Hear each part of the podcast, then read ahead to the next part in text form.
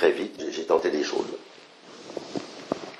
Donc euh, j'allais à la fois euh, travailler avec des gens que je choisissais, des maîtres, des gens qui m'intéressaient. Et puis en même temps, j'ai eu cette espèce d'intuition qu'il fallait euh, avoir une compagnie et quelque part, quoi, pour. Et par une sorte de hasard, alors c'est très long tout ce que je raconte, hein, mais vous m'avez demandé donc je vous raconte. Euh, par une sorte de hasard, euh, on avait été joué à côté de Marseille, dans un théâtre à Istres, où ça s'est très bien passé. Et un jour, je suis arrivé avec euh, mon plus beau sourire. On avait passé trois jours et trois nuits avec un, copain à moi à écrire un projet qui s'appelait Le théâtre à l'échelon d'une ville, que j'ai encore. Et je suis arrivé dans le bureau du directeur, Yves, qui nous avait vu une fois. Ah tiens, qu'est-ce que tu fais là? Ben, Je passais. Et euh, je dis, ben, je il dit, ben, j'ai pas le temps là, j'ai des rendez-vous, j'avais rien, j'attends. À l'époque, c'était patient. C'était formidable, je sais pas comment j'ai. J'ai attendu assez longtemps, et puis il a fini par me recevoir, et il m'a dit, ah, c'est vachement passionnant ton truc, c'est vachement bien, ça me plairait bien. Et donc, euh, bah, attends, on va faire des demandes à la DRIC, à la DRAC, au DROC, au DROUC, au FROUC, au SCHLUT, au PFW, et puis alors dans un an, on verra si tout ça. J'ai dit, non, non, moi, je n'y a pas de dans un an. J'appelle euh, Jean-Jacques et on commence demain. Je m'en fous, je n'ai pas besoin d'argent. Trouve-nous un endroit pour dormir, trouve-nous un endroit pour manger, et on commence.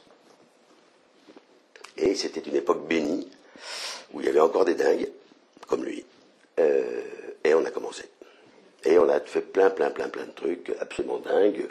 Voilà, et on faisait tout, euh, les décors, les machins, des ateliers, on a fait une aventure merveilleuse avec qui s'appelait du théâtre pour les enfants, par les enfants, où on a mélangé des acteurs adultes et enfants. On faisait plein de trucs euh, qu'on ne savait pas faire, euh, absolument pas, mais, euh, on était habité par un, par une envie de faire. On a fait ça pendant 3-4 ans. Et puis après, au bout de 3-4 ans, je suis parti faire un stage parmi d'autres, un qui a beaucoup compté pour moi en Pologne, et je me suis rendu compte que ce que je voulais faire, c'était acteur et que c'était pas, on faisait tout, mais euh, pas assez ce que je voulais vraiment faire qui était acteur. Et donc euh, j'ai dit à mon copain, je, crois qu'il faut qu'il faut aller à Paris quoi. Euh, pour être acteur, c'est à Paris quoi. Donc je suis arrivé à Paris, qui était ma ville d'origine d'une certaine façon, mais je ne connaissais rien ni personne, mais rien, rien, mais rien à un point que vous dites inimaginable. Et euh, j'ai été voir le seul comédien que je connaissais, qui était venu me voir un jour à Avignon. On avait fait un festival off d'Avignon. Et ce type était venu me serrer la main, il me dit qu'il trouvait ça bien. C'était le seul type que je connaissais. Je lui ai dit comment on fait? Pour moi, c'était une vedette. Il s'appelait Claude Merlin. Il s'appelle toujours. Il avait travaillé avec Ariane Nochki, il avait travaillé avec Cantor, il avait travaillé avec des gens que je trouvais absolument admirables.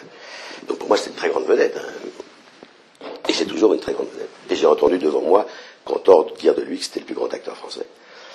Euh, et beaucoup de gens ont pensé pendant longtemps que c'était mon père, hein, parce que je disais que c'était mon père de théâtre.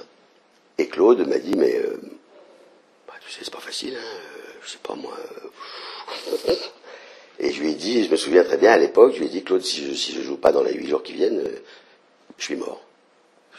J'ai toujours travaillé, je, je viens pas là pour faire, il faut que je travaille, quoi. Il m'a dit, mais moi, des fois, je reste pendant un an sans travailler. Hein. Je n'avais pas du tout imaginé le truc, moi.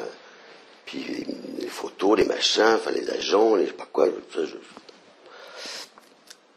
Voilà. Et puis euh, le lendemain, il m'a rappelé parce qu'il avait été, je pense, touché par euh, par mon état. Et il m'a dit, bah tiens, euh, j'ai une copine qui fait une audition là, vas-y. Puis j'ai un copain là-bas qui fait un truc, vas-y. Voilà, j'y suis allé, j'ai passé les auditions. Et puis ils m'ont engagé pour jouer, quoi. Et, et donc j'ai fait ça pendant un certain temps. J'étais vraiment que acteur, c'était bien. Pour moi, c'était magique. Et puis, euh, et puis à un moment donné, ça m'a repris euh, vers euh, 80 quelque chose, 7 par là, où je me suis dit qu'il fallait que il y avait des trucs que j'avais envie de raconter moi, quoi, et qu'on me proposait pas, voilà. Et c'est comme ça que je me suis remis à faire des spectacles à, moi, quoi. euh, voilà. Vous avez monté euh, la compagnie L'Invisible. Oui, et j'ai à ce moment-là monté en 89. D'abord, j'avais, j'ai eu une autre compagnie avant qui avait un autre nom, euh, mais que, que, que j'ai pas pu garder parce que euh, quand je suis allé voir ma première comptable, elle m'a dit ça va pas être possible. euh, c'est un fonctionnement un peu trop baroque, donc on va partir sur des bases nouvelles. Et donc j'ai officiellement à ce moment-là créé le, le théâtre de l'invisible, qui était un- une sorte d'hommage à Brooke.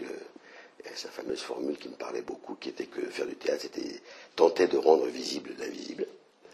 Euh, euh, et puis voilà, j'ai commencé à. Voilà, et puis maintenant, je fais à la fois des spectacles comme acteur, euh, seulement, disons, je sais pas, bah, bah, Parole à guérison, là où je joue Freud en ce moment, c'est comme acteur, si j'ose dire. Et puis je fais mes spectacles aussi à moi. Mais c'est un parcours extrêmement atypique, évidemment, qui n'a. mais qui, oui, sans doute, rend- fait que j'ai. je- vous m'avez- demandé tout à l'heure, hors, euh, hors, antenne, euh, vous m'avez posé cette question que vous n'avez pas reposée là, mais que j'aimais bien. Pourquoi vous n'avez pas la grosse tête? Euh, ben, Oui, je ne peux pas avoir la grosse tête avec ça. C'est-à-dire, Enfin, sais rien. Peut-être c'est toujours. Enfin, c'est beaucoup- plus difficile, quoi.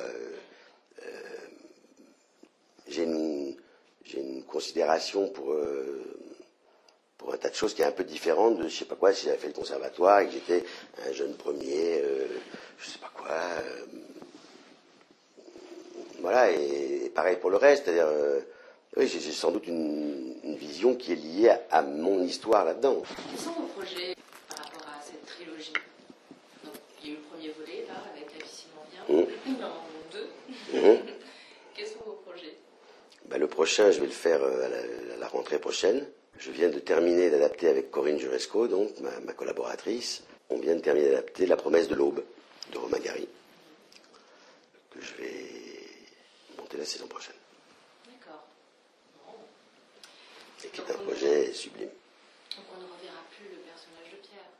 Ah non, de toute façon, chaque, chaque volet de, de, de, de- toute cette trilogie, il n'y a, jamais de personnage commun, si ce n'est que, euh, si j'ose dire, et c'est très euh, difficile à dire, mais enfin c'est comme ça, ce qui est commun, c'est celui qui raconte ses histoires. C'est-à-dire, c'est à chaque fois euh, un aspect de moi-même, c'est toujours extrêmement lié, ou biographiquement, des fois terriblement, ou à travers d'autres choses. Et donc là aussi, ça, rend.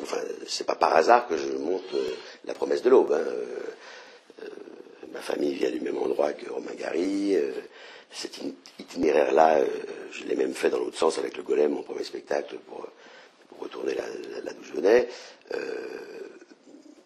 voilà, l'effort d'être un homme dont parle Romain Gary est quelque chose dont, à, ma mesure, j'essaie de témoigner dans tous mes spectacles.